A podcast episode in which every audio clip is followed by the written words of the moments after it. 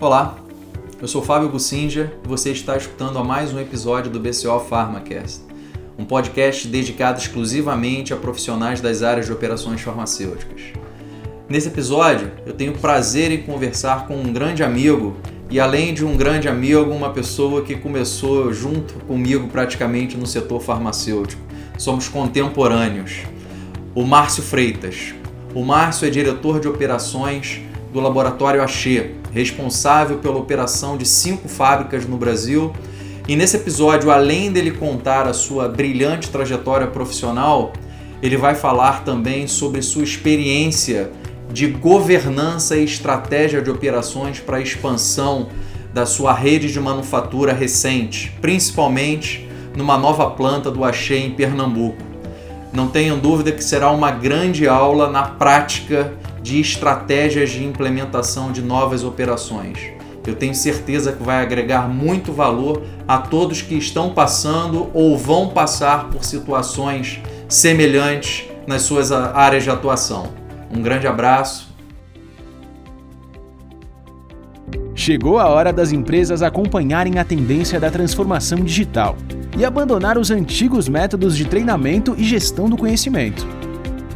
Com a plataforma QR Training, seus colaboradores têm acesso a todo o conhecimento necessário para executarem de forma rápida e precisa todos os procedimentos e processos operacionais da sua fábrica incluindo aqueles pulos do gato que ficam registrados somente na cabeça das pessoas mais experientes.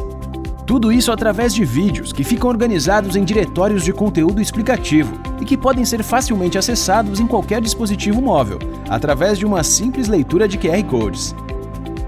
Otimize o aprendizado dos seus colaboradores, oferecendo uma solução simples e intuitiva. QR Training gerenciando conhecimento e fazendo certo desde a primeira vez. Olá, Márcio, como vai? Prazer falar com você. Grande satisfação de depois de algum tempo da gente tentando conversar, mas em função aí dos seus compromissos de agenda, a gente não conseguiu bater esse papo antes, mas antes tarde do que nunca, porque eu tenho certeza que vai ser um papo maravilhoso aí para quem está nos escutando. Primeiro, obrigado aí pela, pela gentileza do seu tempo. Sou eu que agradeço, Fábio. Obrigado e já, de antemão já peço desculpas aí pela pela demora, pela agenda complicada, mas é, o importante é que a gente conseguiu, né? Então, sem dúvida, isso é mais importante. É um prazer, né? Um prazer poder falar com você. Sabe que eu tenho uma consideração enorme por você, então é, Obrigado, vamos dedicar cara. esse tempo aqui com muito, com muito carinho e com muito prazer. Tá ótimo. Então, eu vou te pedir para a gente começar é, você se apresentar primeiro na sua função hoje, o que, que você faz, qual é a sua responsabilidade para quem não te conhece, né? Porque a maioria das pessoas do mercado aí te conhece. E depois eu vou pedir para você falar como é que você iniciou na, na, área farmacêutica, no setor farmacêutico, como é que você parou na nossa indústria. Ah, vamos lá. Bom, é, Márcio Freitas, né? Eu sou atualmente diretor executivo de operações do Axê responsável aí por, por cinco fábricas, né, no, no Brasil, né, nenhuma fora do Brasil ainda, mas é, no Brasil, cinco fábricas, cinco grandes fábricas. É, bom, a minha história na indústria farmacêutica começou um tempinho atrás aí, Fábio, já tem 31 anos, né, não é legal a falar gente é contemporâneo, pessoa, né? É, a pessoa começa a fazer os cálculos da idade aí, mas 31 anos de indústria farmacêutica é que eu comecei muito novo, tá? É por isso. Somos dois. É, mas assim, como, onde, como surgiu isso, né? Uma curiosidade aí, Fábio, o, o meu pai, ele trabalhou na indústria farmacêutica, se aposentou em indústria farmacêutica, né? O meu pai, ele, ele trabalhou 34 anos na Bristol Myers Squibb, tá lembrado?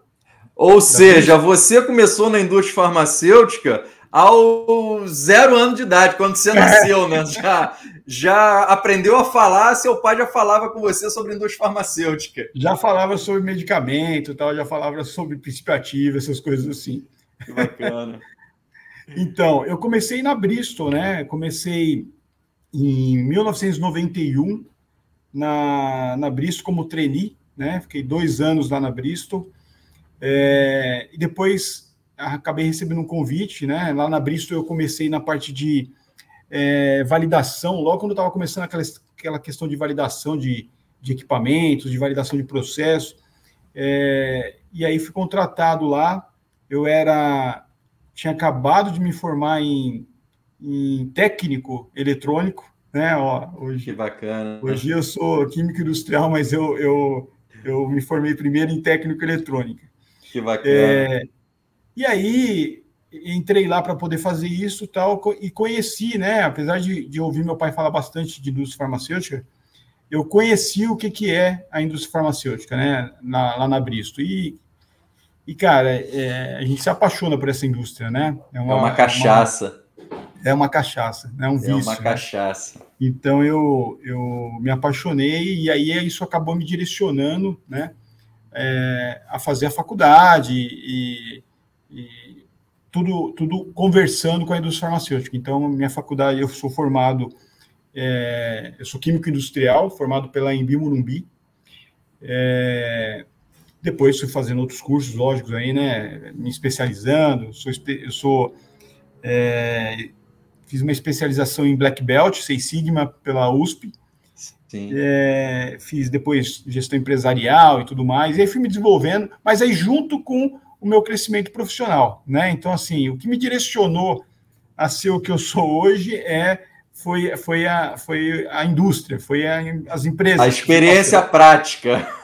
Exatamente. Então, é, saí dois, anos, dois anos de Bristol, fui convidado pela Merrill Lepetit, lembra da Merrill Lepetit? Lembro. A indústria, né? Os mais antigos aí vão lembrar, uma indústria italiana, né? Que ficava ali Era um outro do... mundo, né?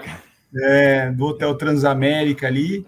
E, e aí fui convidado, uh, já iniciando a, a, faculdade, fui convidado a é, ir para Merle Petit. Aceitei o desafio, fui para lá, aí já como efetivo, já como, é, se não me engano, técnico ou supervisor de aristério, né? Aristério é, uma, é um outro Logo bicho. Né? Na, na mais crítica.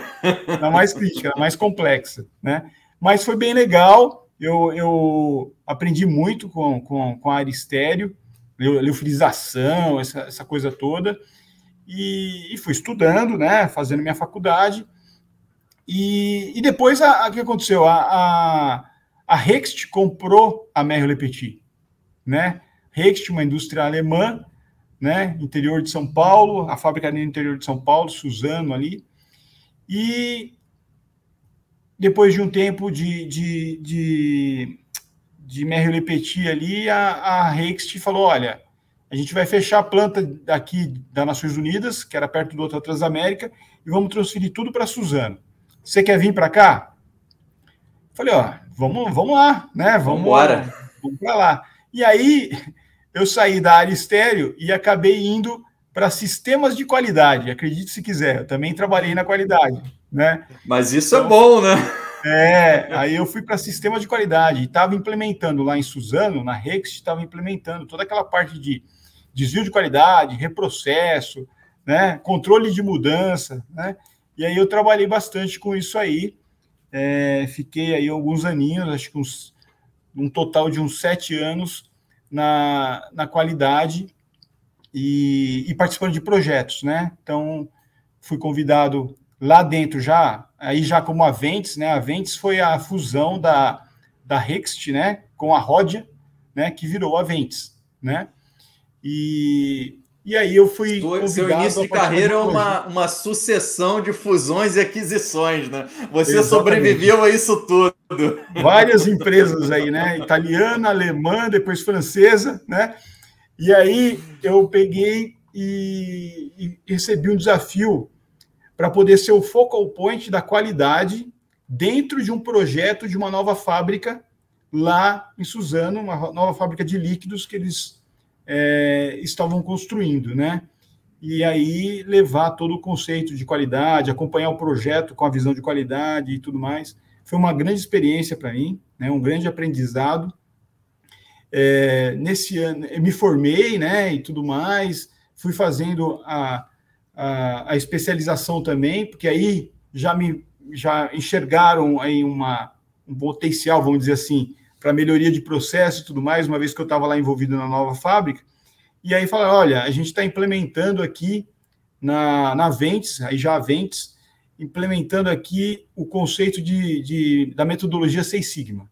Perfeito. Né? E nós gostaríamos que você fosse um dos Black Belts. E aí eu fui fazer o, a especialização em Black Belt e tal. Depois acabei treinando mais de 50 Green Belts e tudo mais lá dentro. Então, uma experiência muito, muito, muito legal. Você já começou a sua carreira desde o início com um olhar muito específico sobre excelência operacional, né, Marco? Na época que na época era algo muito incipiente na indústria farmacêutica no Brasil. Exatamente. E é outra coisa que vicia também, viu, Fábio? Porque é. uma vez que você começa a entender aí o quanto você pode ter de ganhos é, focando em melhoria de processo, focando em indicadores e tudo mais, isso é, vicia também. E aí você não consegue mais gerir uma fábrica ou gerir mais de uma fábrica que seja sem ter essa visão de processo. Então acho que Sem isso para mim foi fundamental, né? Bom, entregamos a fábrica de líquidos lá, é, aí recebi um outro desafio ainda dentro da, da Aventes, aí já já como já migrando para a Sanofi Aventes, né? Que era fazer uma nova fábrica de sólidos, né? E aí eu já estava como black belt, já trabalhando como coordenador, vamos dizer assim, o responsável pela melhoria de processo é, da área de sólidos daquela, daquela fábrica, né? E, e aí fui fazer a fábrica de sólidos lá, entregamos a fábrica de sólidos. E no meio de tudo isso, Sanofi chegando, é, eu recebi um convite para poder é, vir para o Axê né? Que é onde eu estou hoje. Então aí. Antes total... da gente começar a falar do Axia, posso fazer um parênteses de uma, uma, coisa, de uma observação interessante que eu, que eu vi agora. Nós somos contemporâneos da indústria farmacêutica. Você começou em 91 como trainee, eu comecei é, em 92 como estagiário.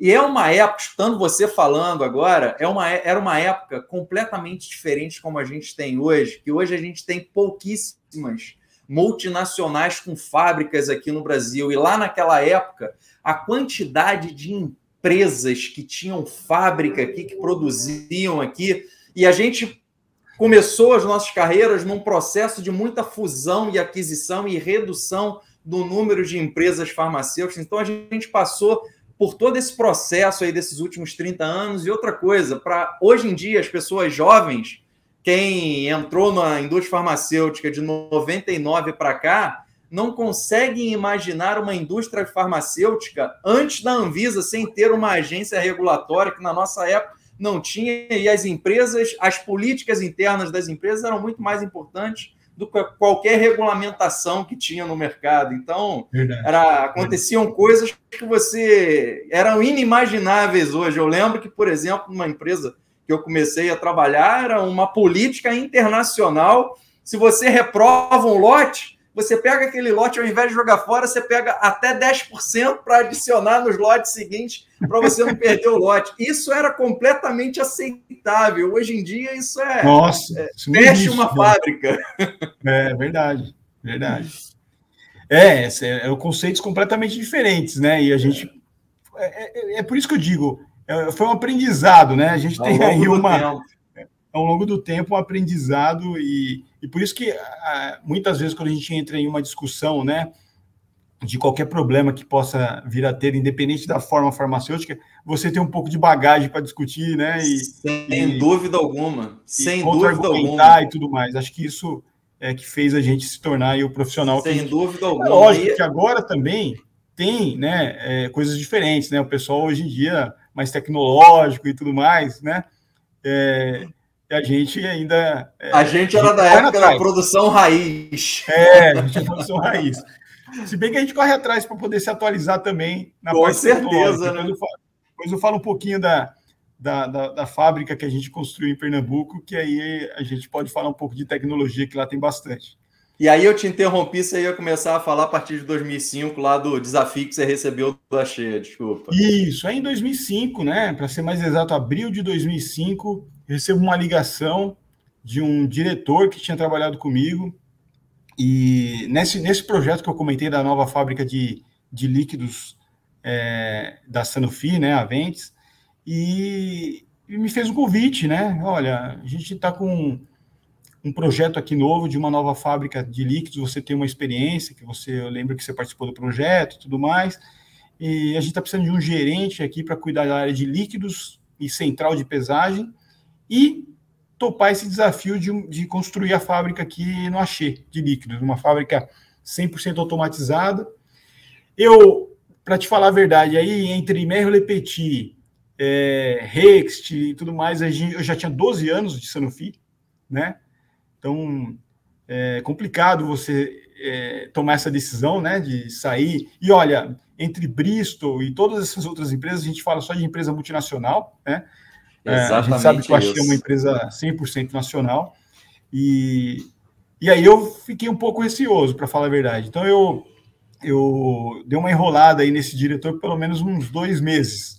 Até pensar bem e tomar é, a decisão. Agora, bem, então... nesse cenário, você. Vamos botar em contexto. Em 2005 era um momento de grande expansão da indústria farmacêutica no Brasil, principalmente das empresas nacionais, em função da lei de genérico, várias empresas estavam fazendo investimentos maciços em ativo, construindo planta, é, aumentando capacidade. O Achei estava nesse momento também em 2005.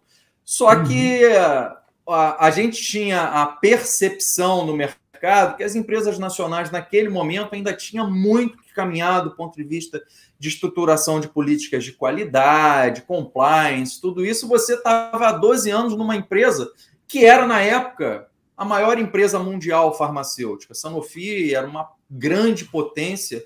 E o que, que te levou? Quais foram os principais fatores de decisão de você largar naquele momento uma empresa sólida, líder global, completamente estruturada, para uma empresa nacional de grande porte, mas em, em fase de expansão e quais foram os seus receios pessoais que você botava a cabeça no travesseiro todo dia e não deixava dormir para tomar essa decisão? Bom, vamos lá. É, primeiro, 12 anos de empresa, de empresa multinacional, de empresa que você recebe aí todos os guidelines, né? É tudo muito bem mastigadinho, né? É, muito bem direcionado para você fazer.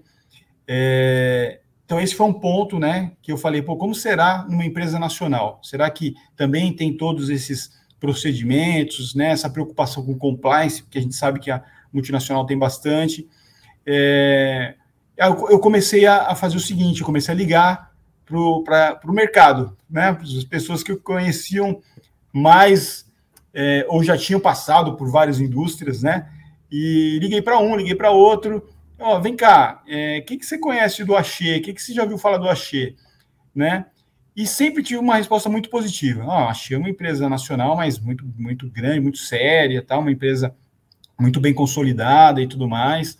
Né? Uma empresa, inclusive, que está é, num processo de profissionalização, porque ela começou a se profissionalizar lá em 2003, 2001, alguma coisa assim. Foi uma das primeiras, é... se não foi a primeira grande farmacêutica a nacional primeira, nesse é processo de profissionalização de toda a gestão, né? Foi a primeira, né? A primeira e que realmente tirou toda a, assim, vamos dizer, o, o, o, o pessoal, a família, né? A família saiu do, do, do executivo, né? Do administrativo, né? Então, é, foi a primeira, é lógico que no começo tem toda uma adaptação e tudo mais, mas quando eu entrei em 2005 já tinha, já estava bem, bem, se consolidando já essa profissionalização. Então aí fui ouvindo do mercado, né, Fábio, que é uma, era uma empresa grande, uma empresa séria, né, eu fui falar com meu pai lá com 34 anos de, de indústria farmacêutica. A voz da experiência. Né, a voz da experiência, por que não consultá-lo, né? E ele falou: olha, é, sempre ouvi falar muito bem também, né, é, do Axê, mas pensa bem, são 12 anos, aquele negócio todo, né? Aí eu comecei a pesar o desafio e, e acabei é, falando: ó, quer saber de uma coisa? Vou lá, eu vou. É uma empresa diferente, é uma empresa é, que está fazendo uma nova fábrica que eu vou espe especificar, eu vou falar como que vai ser a fábrica, vou desenhar a fábrica junto com eles. Então eu falei, olha... Oportunidade eu, única, né, de desenvolvimento profissional. É, eu falei, ah, vou topar. E aí, aceitei, vim para o Axê, é, não me arrependo de maneira alguma. É, cheguei no Axê, e aí, para minha surpresa, Fábio, é, muito procedimento, ah. muita preocupação com, com, com, qualidade, muita preocupação com compliance, né? É, tudo aquilo que me disseram, realmente eu comprovei, né? E, e a mais pura verdade. Tanto que tem 17 anos que eu estou aqui, claro. se fosse diferente, com certeza não estaria. Né? Então, claro, então, assim, estou muito tranquilo e foi, é, e foi muito é, foi muito legal o que eu encontrei aqui. Ah, o que, que me chamou muito a atenção quando eu comparava com a multinacional?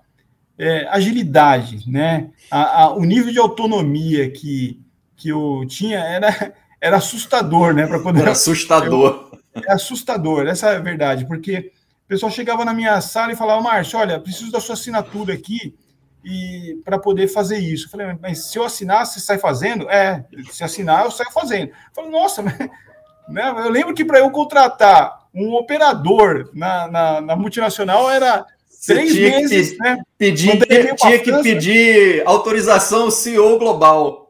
Exatamente, né?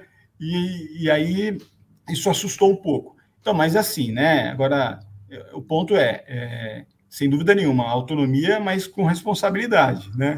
É. Você, você também paga um preço se você né, é, sair assinando qualquer coisa ou sair atualizando. você está tocando coisa. no ponto, me, me veio à mente agora, porque eu também passei por esse processo, eu trabalhei até mais tempo que você em multinacionais, depois eu fui para a Eurofarma, depois de quase 25 anos de, no setor de operações farmacêuticas.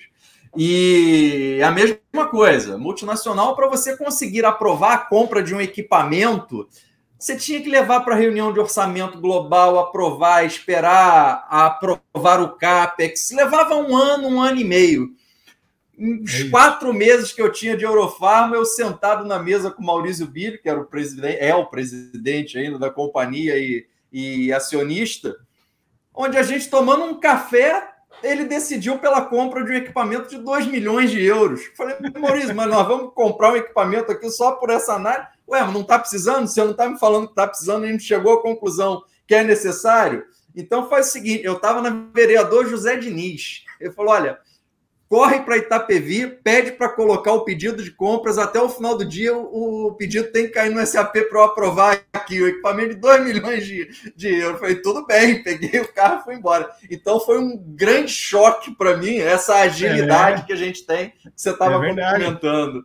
É, e eu acho que um pouco dessa agilidade é lógico, né? Agilidade com responsabilidade, né? A gente fala claro. assim, mas para aprovar um, um equipamento aqui, apesar de ser muito mais rápido, sem dúvida nenhuma, é, a gente também tem aqui que comprovar, né, payback, claro. né, capacidade, tudo, VPL e tudo mais, para poder a gente conseguir aprovar isso. E todo um trabalhinho, mas assim, é, é muito mais rápido, né? Não dá para comparar. A agilidade não dá para comparar. E eu acho, Fábio, que isso é, demonstra um pouco o que está acontecendo com as indústrias.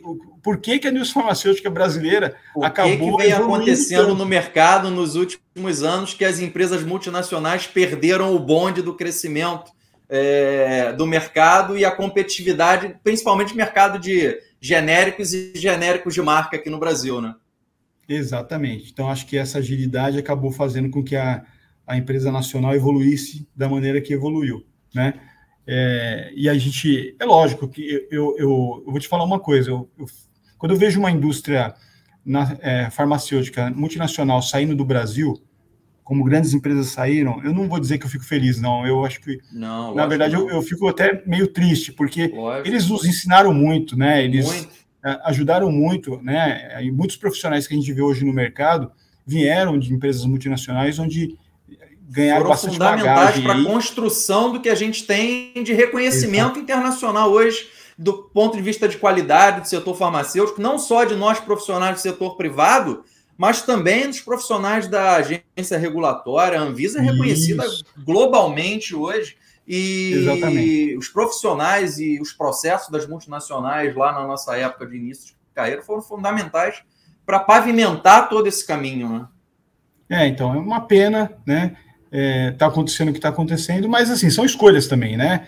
Eles, é, são escolhas dúvida, que eles fazem, né? São apostas que eles fazem, diferente do que nós da indústria nacional fazemos, né? A gente aposta, e... a gente acredita muito no Brasil e é. no crescimento do Brasil, eu acho que isso. E outro é aspecto que eu fico muito triste de ver esse fechamento de várias empresas multinacionais, operações farmacêuticas multinacionais no Brasil, é que reduz muito o campo de trabalho para os profissionais das áreas de operações farmacêuticas.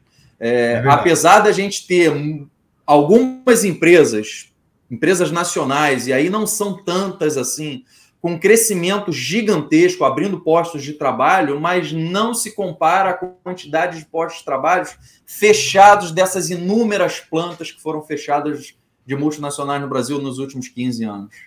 É verdade. É verdade. É, é uma pena, mas é uma, é uma realidade, né? E a gente é. vê isso acontecendo com uma certa frequência, né? Mas é isso. E aí, cara, é, cheguei no, no Axê com um desafio gigantesco, como eu te falei, uma, entregar uma fábrica de líquidos 100% automatizada. Entreguei ela, entrei no Axê em 2005, entreguei ela em junho de 2007. É, tá rodando aqui muito bem, né? É, entregando produtos importantes para nós. 2007 aconteceu, em 2008 eu acabei assumindo também a produção de sólidos. O pessoal falou: oh, deu certo em líquidos, vem para sólidos. Deu certo em líquidos, vamos pegar é. sólidos. E aí também fazendo uma planta nova para sólidos, né? Eu achei crescendo bastante na parte de sólidos. Também entregamos aí a fábrica de sólidos também. Então eu, eu diria o seguinte: é, essa, esse, esse, desde, desde a da Sanofi que eu contei lá para você, né, a Vente, Sanofi e a Xê, é, eu acho que eu fui muito feliz com relação a isso, porque é, é um MBA, né, cara? Você claro, imagina claro. construir fábrica, entregar fábrica, claro. da fábrica. Então, assim, é, foi muito importante isso para mim, né? Então, eu acho que essa bagagem hoje de, de indústria e tudo mais tem muito a ver com essas essas fogueiras aí que fui que eu fui passando, que foi E eu acredito que nesse processo você deva ter tido experiências também não só de construir, fazer startup de novas plantas, mas também de fechar operações, né? É, a gente é, muita transferência, né? A gente é. É, a gente fez transferências de fábricas, né? De uma unidade para outra. Então você tinha uma fábrica de líquidos em uma determinada unidade, aí você faz e aí a você comissionou para é, você acaba consolidando todo em uma única fábrica, sem dúvida nenhuma, isso também fez parte, né? É, esse processo não de não só de, de se abrir fábricas, de se construir novas plantas, mas também de você ter que fechar operações, isso é, é, uma experiência profissional do ponto de vista de gestão de pessoas, de liderança, fundamental, acho que na nossa formação, na formação do, dos líderes é, de é, operações você tem que equalizar, né? A gente fala é. muito de, de, de, custo, né? De, de, competitividade, então você tem que equalizar, você tem que ver onde é melhor fazer isso, faz parte, né? Onde é claro. é melhor fazer determinado produto. É, e a gente faz isso e vem fazendo isso o tempo todo, não tem, não tem como, assim como outras, é. a gente vê outras indústrias fazendo isso também. Né? Sem dúvida. É, mas é isso, aí foi só assumindo mais responsabilidade, Fábio, de uma maneira bastante resumida, aí é, veio a a biosintética, né, que é a planta nossa ali nas Nações Unidas. Nações então, Unidas. ah, vai cuidar da biosintética também. E aí você assume a biosintética. E, e aí daqui a pouco você compra uma planta em Londrina, ó, tem uma planta agora em Londrina de antibiótico. É o ônus e o bônus de ser competente. É. Você ganha mais responsabilidade, mas o salário não aumenta na mesma proporção. Não, com certeza não, viu? Bom, e aí, ah, agora a gente está é, tá precisando de uma planta de hormônio, aí vamos para Anápolis. Nós temos uma planta de hormônio em Anápolis também. É, e aí, pra, como se não bastasse, falou: agora tem mais uma novidade, vamos construir uma outra fábrica lá em Pernambuco. Só que agora é um pouquinho mais longe, né? É, e, e você vai ser o sponsor dessa fábrica e, e tem que tocar ela lá também. Então, muito bem. É, assumimos aí, pegamos esse projeto no finalzinho de 2017, da fábrica nova de Pernambuco, uma fábrica é, maravilhosa. Fica aqui o convite para você conhecê-la, Fábio, assim que você quiser. Fica, estamos de portas abertas aí, vale Sem a pena conhecer. alguma tá? eu irei, pode ter certeza. É. Eu estou muito curioso de conhecer aquela operação por tudo que eu já escutei. É, e eu acompanho no BCO Pharma, né? Eu é. acompanho, vocês colocaram a planta lá no, no BCO Pharma, então eu acompanho, eu fico estarrecido com o nível de produtividade lá. Depois a gente vai falar sobre isso também. Vamos falar. Mas então, aí iniciamos lá no finalzinho de 2017, com terraplanagem ainda tal. Em outubro de 2019, nós inauguramos a primeira fase.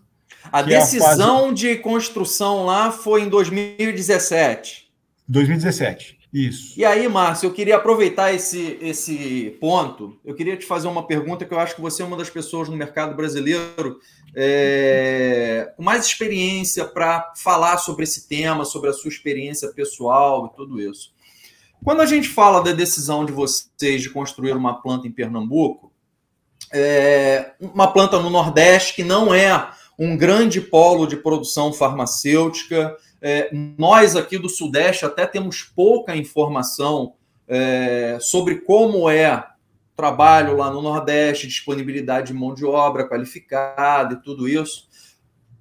O que você puder falar, o que for estratégico, sigiloso, é óbvio que você se sinta à vontade para não compartilhar, mas quais, quais foram os fatores que levaram o Axé a tomar uma decisão de construir uma planta lá no Recife, distante geograficamente da, da sede da companhia, tem todas as implicações logísticas a gente vai falar, e não buscaram, como várias outras empresas, algum local mais próximo, como o sul de Minas, que também tem benefício fiscal e tudo isso. Quais foram os fatores que levaram a Xê a tomar essa decisão?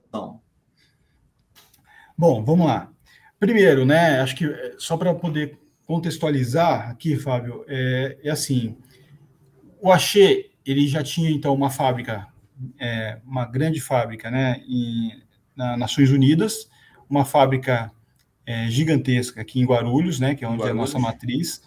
É, e aí a gente olhou o nosso plano, né, estratégico e falou, bom, é, daqui a dois, três anos, a gente é, vai precisar ampliar a parte de sólidos. Eu não sei se você sabe, mas eu achei em média ele lança de 35 a 40 produtos é, ano, né? E, e aí a gente falou, bom... Sei muito então bem, porque na época eu trabalhava na Eurofarma, a gente monitorava os lançamentos de todo mundo também, como vocês monitoram das outras empresas. É, vocês eram uma aí, fábrica de lançar produto. É, verdade. A gente, é, então, olhou e falou, bom, precisamos é, ampliar a nossa fábrica de sólidos, tá bom? É, a gente vai precisar é, ter mais espaço para sólidos, né? E a gente falou, bom, onde que eu construo uma fábrica de sólidos, né? Onde eu amplio? Eu amplio nas Nações Unidas? Nas Nações Unidas não dá para ampliar, não dá para colocar um tijolo lá, ninguém permite isso, né? Onde está construído lá, você não tem como ampliar nada lá. Zoneamento urbano Guarulhos não permite pra... mais, né? É, não permite.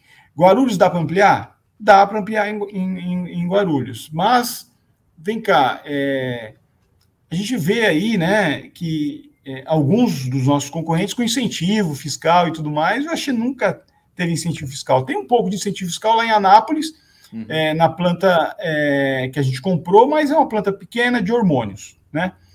É, e o terreno lá não daria para poder construir a fábrica que a gente precisaria. Então a gente começou a olhar aonde, bom, já que já que tem que ampliar, vamos vamos procurar um lugar onde tem incentivo, tá certo? Só que aí a visão do Axê, né? Lógico que não só do, do, dos executivos do Axê, mas também compartilhando isso com o nosso conselho de administração, é a gente não vai buscar só onde tem incentivo, a gente vai buscar. É, incentivo é importante? É importante, mas só o incentivo é importante? Aí a gente chegou à conclusão que não, né? Perfeito. Então, se você se eu for te respondendo, se eu fosse para Pernambuco só por causa do incentivo, não seria Pernambuco. Se eu tivesse trazido só do incentivo, não seria Pernambuco. Tem outros lugares aí que a gente teria mais incentivo, teria doação do terreno e tudo mais. E não foi o caso de Pernambuco. Pernambuco a gente tem um incentivo, a gente não teve o terreno doado, a gente teve que comprar onde a gente escolheu construir. É, mas por que Pernambuco?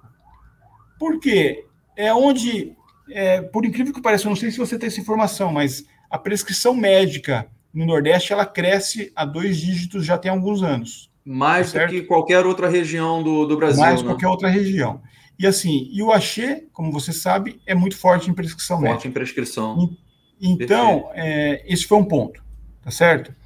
É, outro ponto que a gente levou em consideração é a questão de disponibilidade de água, como que é a energia e tudo mais nessa região. E a gente chegou à conclusão de que era muito é, favorável também. E outro ponto importante é a mão de obra. Né?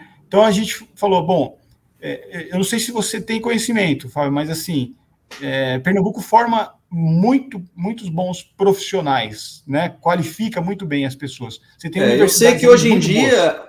Pernambuco é um grande polo de desenvolvimento tecnológico no Brasil, e eu sei disso porque quando eu estava desenvolvendo a plataforma QR Train, a plataforma digital, é, eu tive contato com muitos desenvolvedores de lá e eu contratei serviços de desenvolvedores de lá de Pernambuco para desenvolver parte do meu produto.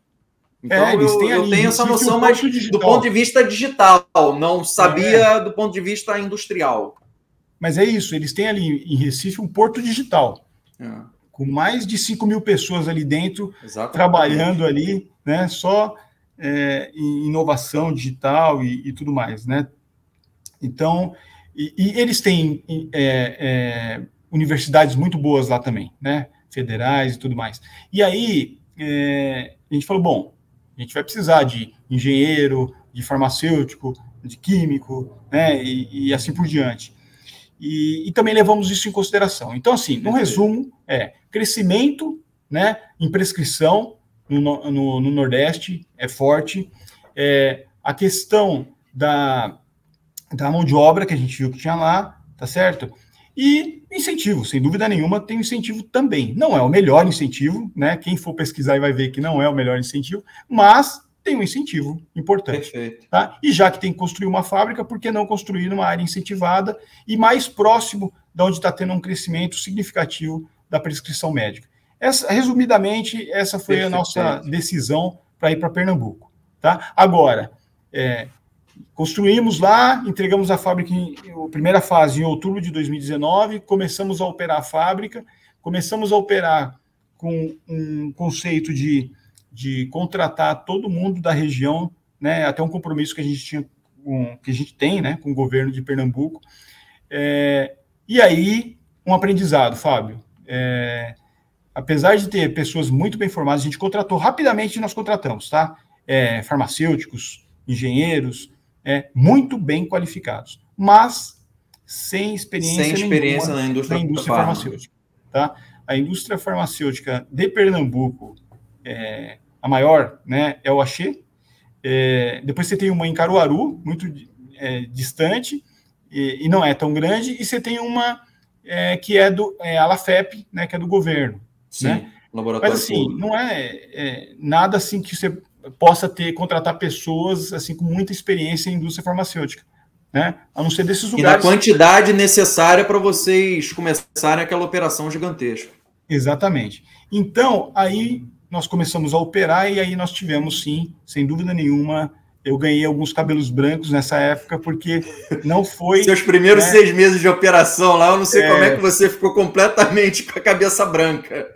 É, exatamente, mas perdi algumas noites de sono aí, e a gente aprendeu que, olha, não dá. É, é, a gente precisa ter um equilíbrio entre é, pessoas muito bem formadas, sem dúvida nenhuma, mas a experiência farmacêutica não é assim, né? Apesar da gente ter feito um plano, tá, Fábio? A gente trouxe pessoas para Guarulhos, treinamos, é, contratamos seis meses, com seis meses de antecedência, colocamos no hotel, levamos pessoas para treinar, falar de boas práticas de fabricação, fizemos todo esse trabalho, mas. Mas, falta experiência prática, né, cara? É. Então, falta o que a gente fez? Prática. A gente tem que. E, e, além disso, também tem a questão da, da, da própria pessoa, né? É, claro. Tem pessoas que querem aprender, que querem né, se desenvolver na, no tema indústria farmacêutica, e tem outros que não querem tanto. Né? Então, essas que não quiseram tanto, para você ter uma ideia, nós tivemos que trocar 50% da nossa mão de obra quando a gente contratou. Né? E, contratamos mão de obra de lá também, mas assim, já com o perfil de que quero aprender, quero trabalhar na indústria farmacêutica. E aí. É, então foi um grande nós, aprendizado também nesse sentido, né? É. E a gente acabou tendo que levar um ou outro, não foram muitos, tá? Mas nós tivemos que, ter, que levar, sim, pessoas chaves é, de Guarulhos, de Nações Unidas que, que quiseram ser transferidos para Pernambuco, outras que ficaram lá por um tempo e depois voltaram, né? Só para poder passar a experiência. Então, deixo aí uma dica, né, para quem quer construir é, uma fábrica em, em lugares assim, é importante ter aí, mesclar né, a experiência e tudo mais para poder alavancar. Dica valiosíssima para muita gente que está escutando a é. gente, pode ter certeza. E assim, e assim, Fábio, hoje a, gente, a gente está muito bem. Muito bem mesmo, precisa... né? Com a, com a fábrica de Pernambuco, né? É, mas demorou aí uns seis, sete meses para a gente alavancar. É, eu, como eu te falei, né, lá pelo, no início do BCO, quando começaram as operações, eu vi lá a, a evolução começou é, com uma produtividade não tão boa, mas rapidamente é, o nível de produtividade aumentou muito. E aí é. eu queria te fazer uma pergunta sobre esse aspecto, porque linkando agora com a dificuldade, aumento, a dificuldade, a complexidade logística, vocês iniciaram fabricando o book em Guarulhos, né, e enviando para ser embalado lá em Pernambuco. Então você colocou aí uma, uma etapa adicional é, logística de frete, de aumento de inventário para cobrir esse, esse tempo de lead time, uh, tudo isso, e depois acredito que depois vocês trouxeram também os produtos acabados para cá, para distribuição, tudo isso. Então, isso aumentou a complexidade logística, aumentou custo operacional. E uma coisa que me chamou a atenção, e aí eu já conversei com você sobre isso, vocês, o, o pessoal da excelência operacional do Axê, é um, uma, uma das empresas que mais me demanda de contato, de análise de dados, de correlacionar é, indicadores. Então, a gente tem reuniões muito produtivas sobre isso. E depois que vocês inauguraram a planta lá em Pernambuco, essas conversas aumentaram com muita frequência. Aumentou muito a frequência. Vocês tiveram uma. Isso foi um reflexo natural de: olha, a gente aumentou o custo operacional em função de toda essa complexidade logística, a gente precisa retomar um patamar de normalidade é, anterior o mais rápido possível, e isso estimulou todo mundo a achar soluções fora da caixa, aumentar a produtividade através dos times de excelência operacional ou não há nenhuma relação de causa e efeito nisso que eu estou te falando sobre aumento de complexidade e custo logístico com essa, esse aumento de preocupação em excelência operacional? É, é, bom, é, só faltou você falar que o meu pessoal é bastante chato aí, que demanda bastante de você. Não, mas... pelo contrário, as conversas com eles são eles, eles maravilhosas maravilhosas. Inclusive, eu sei, eu sei é uma das equipes mesmo. mais engajadas do ponto de vista de buscar melhorias na operação dentre as empresas participantes do painel. Isso é um reconhecimento público que eu estou fazendo a, ao seu time de excelência operacional. Não, não, estou brincando aqui, mas realmente é, é, uma coisa que eu me orgulho bastante, que o pessoal de excelência operacional aqui é muito engajado mesmo. Você tem toda a razão, você tem toda a razão, Fábio. A gente é, precisou sim aumentar em determinado momento o estoque, né? E, e mais rapidamente também pensar em estratégias para poder reduzir, porque o custo, a gente controla muito o nosso custo aqui. Acho que você acompanha isso através dos indicadores aí do BCO. O custo do Axê é muito bem competitivo. Bem né? competitivo assim, no mercado. É, e a gente, é, sem dúvida nenhuma, a gente é, começou a montar time de melhorias de processo, é, times para discutir é, como ganhar produtividade rapidamente, tá? Para poder compensar é, o aumento de custo em determinadas linhas, compensar em outras linhas. Então, assim, é, OE, OE é uma coisa que a gente monitora muito, né? A gente cobra muito eficiência né, de máquina, então a gente também foi atrás para poder melhorar, alavancou muito o, o nosso OE, tá certo? A nossa distribuição logística também, muitos trabalhos aí internos para poder compensar essa parte logística, tá? É, e a gente conseguiu equalizar. Eu acho que você deve ter notado depois no BCO que é, você pode ter visto um pico, mas rapidamente. Você teve um pico que... e depois voltou é, à normalidade um tempo depois. A, no, a normalidade. normalidade. É, com, com um ponto positivo da produtividade, que aí essa permaneceu alta, né? Depois que a gente é, começou lá a operar na planta de Pernambuco, né? Teve o soluço, como a gente falou aqui, mas logo depois, é, hoje a nossa planta a, com maior produtividade é a planta de Pernambuco, né? Ah. A planta de Pernambuco, ela alavancou a nossa produtividade, assim, para outro patamar. Tá? Isso é... você atribui a, a nível de automação que você tem lá, enfim. O que, que você mais atribui a essa, essa grande patamar de produtividade que vocês têm hoje em dia na planta de Pernambuco? Olha, você, você falou sobre a nossa equipe de excelência operacional, e aí eu queria é, enaltecer. Realmente, é, eu atribuo a nossa excelência operacional, né?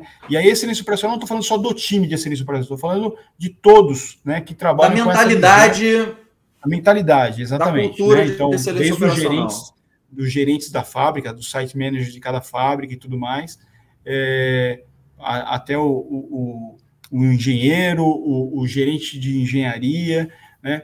Todos eles comprometidos, né, com a excelência operacional. Então isso faz muita diferença. Agora, sem dúvida nenhuma, que somado a isso, o nível de tecnologia que a gente inseriu dentro daquela fábrica de Pernambuco faz muita diferença, tá certo? Todas as nossas fábricas, eu posso dizer isso sem sombra de dúvida, são bastante competitivas com relação a, a buscar a, a, a excelência na, na operação.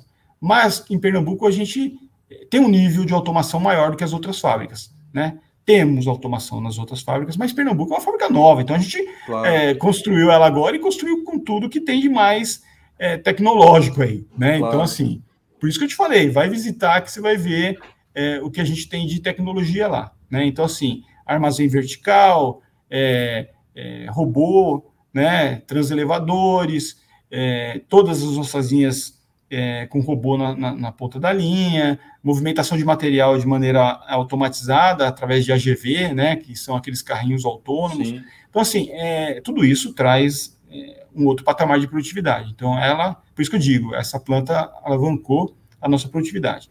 Agora, você, tem um, você tocou num ponto bastante importante, e por isso que a gente não parou, né? Então, quando a gente entregou a parte de embalagens, a gente tem uma preocupação muito grande com a parte logística também. Frete, você sabe que é caro, né? Muito, e, cada esse, vez mais. Nesses últimos anos, então, nem se diz, né? Nem se fala. Tanto é que a gente, por solicitação das empresas, no último ano, isso foi em 2021, que a gente colocou um novo indicador no painel, que é o percentual de custo logístico global em relação à venda líquida, né? Porque passou é, a ser um fator relevante no custo operacional da indústria farmacêutica. Então, a gente acompanha bastante isso, né? Outro, é outro indicador do BCO aí que a gente acompanha muito próximo. Então, é, então o que, que a gente, para poder diminuir isso, o que, que a gente fez? A gente não parou a nossa segunda fase, né? No meio de Covid aí e tudo mais, a gente continuou a construção da parte de fabricação. Então, a gente entrega agora, né? É, esse mês, é, a nossa a, a, conclusão da fase 2, que é a fábrica de, Fabricação, de sólidos. Né? Sólido, tá? né? Então, quer dizer, esse negócio de granel, ficar subindo para embalar lá, pra, é, a gente começa a, a, acabar com isso. Né? Então, aí é mais um passo para a gente reduzir o nosso custo de frete, nosso custo. custo logístico. Você vai ver isso refletir nos indicadores do BCO logo, logo. Então, Sem assim, é, a gente agora começa a fabricar lá, né, a partir de, vamos colocar assim, agora faz lote piloto e tudo mais, mas já em 2023 a gente começa a ter fabricação de produtos sólidos também em Pernambuco. E aí ah. começa, é mais uma ação para poder a gente diminuir os custos logísticos. Eu lembro de uma observação que eu fiz teu time de excelência operacional, a gente brincando, né, a gente falando, pô, a gente está correndo atrás para reduzir custos e tal. Eu falei, é, porque agora vocês de excelência operacional vão ter que dar um jeito para reduzir o custo, para compensar o custo de depreciação que vai entrar na fábrica lá de Pernambuco dos produtos de vocês. E não é pouca imagina, coisa, com certeza. É, você imagina o tamanho da depreciação dessa fábrica nova, né? É. Então, é muito legal, é tudo muito bonito, tudo muito é, tecnológico, mas tem um custo aí. E aí a gente tem que, é o que você falou, ah, vamos simplesmente aumentar o custo. Não, não. A gente tem que encontrar uma maneira de equalizar o custo, né? Sem e... dúvida alguma, sem dúvida. Então, Agora, esse é o desafio, você sabe outra, da... outra coisa que eu, que eu queria te perguntar, porque eu acho que você, a tua experiência pode ajudar muita gente é, sobre esse aspecto. A gente falou da questão lá de Pernambuco de mão de obra, mão de obra achei lá da tua operação. Mas a gente tem, principalmente num startup primeiros primeiro ano, o primeiro ano, primeiros dois anos de operação, que é a disponibilidade de, de serviço, de mão de obra de serviço, de para equipamentos. é, manutenção corretiva, qualquer tipo de necessidade de intervenção dos fabricantes de equipamento. Vocês instalaram muitos equipamentos lá e todos os fornecedores desse tipo de serviço estão instalados basicamente aqui no, no, no Sudeste. Como é que foi a tua experiência e que estratégias vocês implementaram para que não tivesse um gap de, de qualidade de serviço nesse sentido, de prestadores de serviço? É, excelente pergunta, Fábio. É, é uma preocupação nossa, assim, sem dúvida nenhuma, né? Você tem razão. Toda a maior parte dos, dos nossos fornecedores isso. de equipamento eles estão em São Paulo, né? Aqui no Sudeste, né? E, e isso nos preocupou bastante, quando, principalmente quando a gente começou a fazer aí os bids, né, para adquirir máquina e tudo mais. E aí eu, eu tenho que enaltecer também a nossa área de suprimentos que, lógico, junto com a nossa área técnica, é, tomou isso como uma premissa, né, como uma preocupação para poder a gente fazer a escolha é, dos equipamentos que a gente iria adquirir. Então, é, contratos de manutenção, contrato de spare parts disponível na nossa fábrica, é, a gente conseguiu é, manutenção é, dedicada, ou seja, interna, a gente conseguiu por um, por um determinado tempo é, o mantenedor lá dentro da nossa fábrica, tá certo? É, Ficando lá direto, morando em Pernambuco. Direto, direto morando em Pernambuco, tá? então a gente conseguiu negociar isso. Então, tudo isso nos trouxe um conforto. Por quê? Tanto para fazer manutenção ou qualquer problema que a máquina tivesse dado, quanto para poder treinar também claro. os nossos operadores. Então, claro. tanto treinamento quanto manutenção, a gente tinha uma pessoa ali, né? é, o tempo todo dentro da nossa fábrica nos apoiando. Então, isso foi uma, vamos dizer assim, uma jogada de mestre que a gente teve e isso nos ajudou bastante. Então, não foi um problema, tá? Hoje a gente tem, sem dúvida nenhuma, é, pessoas treinadas, né, é, mantenedores bem treinados, operadores bem treinados, e numa eventual necessidade, a gente é, recorre, sem dúvida nenhuma, a São Paulo ainda. Mas, assim, são coisas assim muito, muito pontuais. Muito né? Eu posso dizer que desde 2019 até agora a gente não, não, parou uma máquina e ficou aguardando três horas o técnico ir lá atender, não. A gente sempre conseguiu dar um jeito é, até que o técnico chegasse e, e nos ajudasse. Então acho que a gente conseguiu equalizar bastante essa questão aí. Então, foi muito bom. A parceria Perfeito. também com os, com os, nossos fornecedores de máquinas, né, de, de equipamentos, é, foi fundamental. Cara, que aula. A gente está chegando ao fim aí pelo tempo que a gente combinou aí na tua agenda.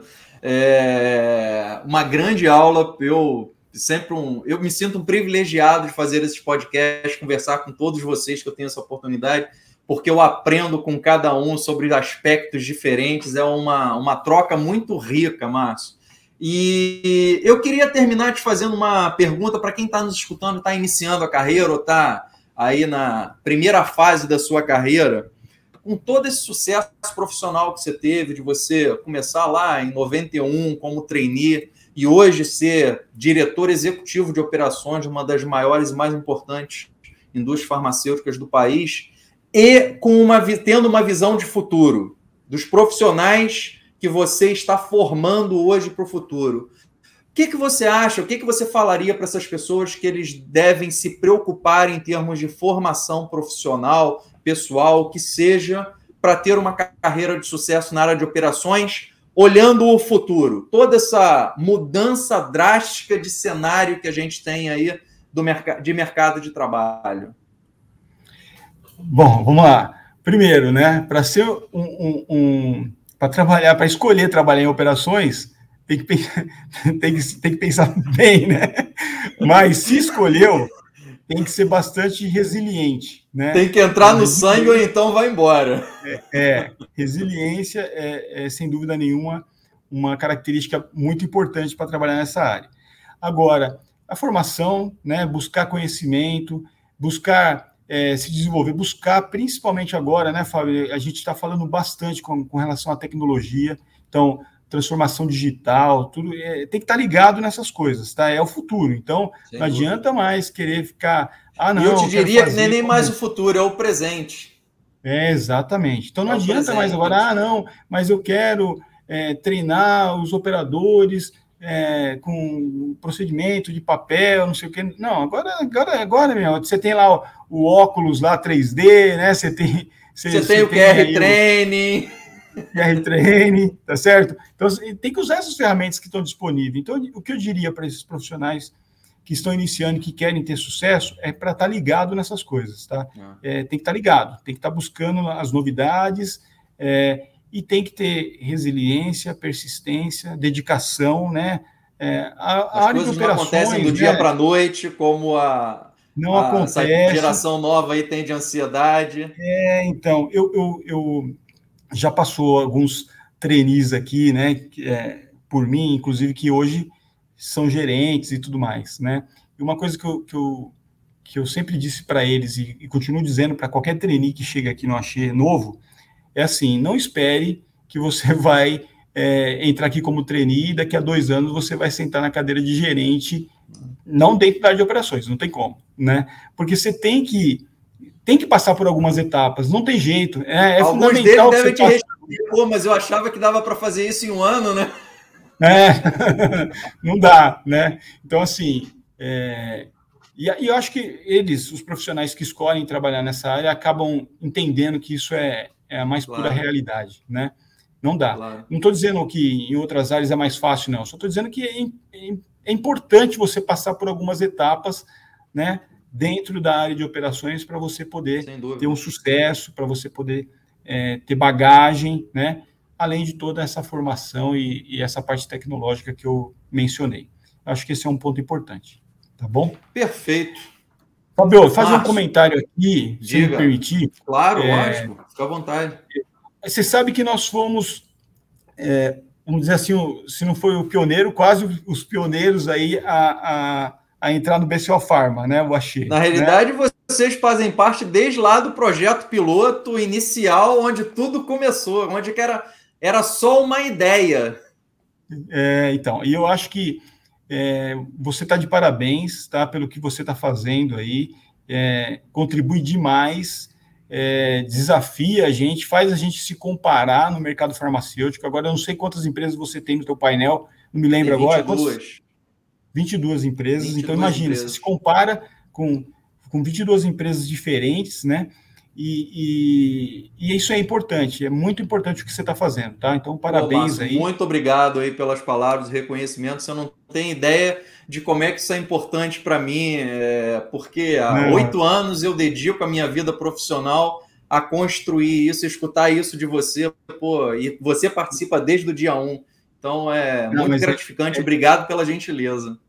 Que isso, mas é bem legal mesmo. E assim, é, é o que é o que nos move aqui, a gente que falou, né, que eu mencionei para você, que uma vez que você aprende a buscar a excelência operacional, que você gosta, que você entende que a melhoria de processo faz parte né, do dia a dia, é, esses indicadores é fundamental. Tá? E para nós, né, que temos hoje cinco fábricas, é ainda mais fundamental, porque não dá para você gerir, tá? Isso, se eu puder deixar esse recado aí, é, não dá para você gerir mais de uma fábrica, né?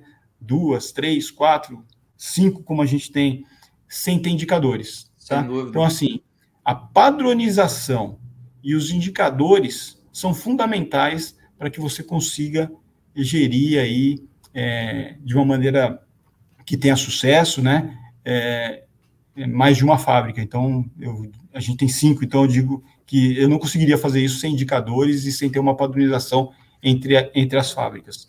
Então, acho que isso ajuda, o BCO Pharma ajuda bastante nisso, tá? A gente às vezes perturba aí, eu sei, questiona bastante, mas Nada, é, é com pelo contrário. de desafiar mesmo, é com o intuito de, de, de tentar trazer ainda mais é, indicadores importantes aí para ajudar todo mundo, né? Acho que a indústria farmacêutica, independente do axê, que quer crescer, quer estar sempre na frente, mas é, é, é, legal ver a indústria farmacêutica brasileira né, crescer e tomar a proporção que está tomando aí. Acho que isso se é, desenvolvendo, é não tenho a menor dúvida disso. E eu, há muitos anos, eu trabalhei muitos anos na empresa multinacional e tem todo aquele aspecto que a gente falou de, de construção, de ajuda em padronização, em compliance, em tudo isso, sem dúvida alguma. Mas no final das contas, o lucro é remetido para fora.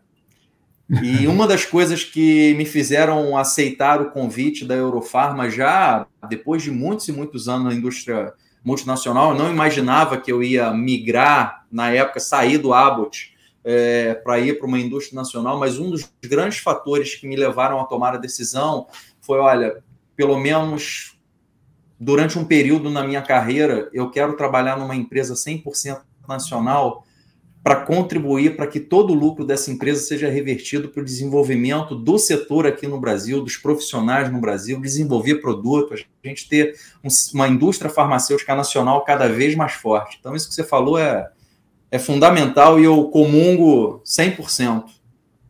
Legal. Muito bom. Fabio, prazer, viu? Conversar com Grande você. Grande prazer, aí. prazer foi meu, é. Márcio. Muito obrigado. Foi uma generosidade sua muito grande, uma aula para muita gente, inclusive para mim. Eu te agradeço ah. por tudo que você contribuiu, meu amigo. Um grande abraço e em breve a gente se encontra pessoalmente em Pernambuco, pode ter certeza. Esperando lá, hein? O convite está feito e é verdadeiro, tá bom? Tá ótimo, meu amigo. Um grande um abraço, abraço a todos sucesso. A você e a todos. Espero ter contribuído aí. Estou à disposição. Um abraço. Um abração.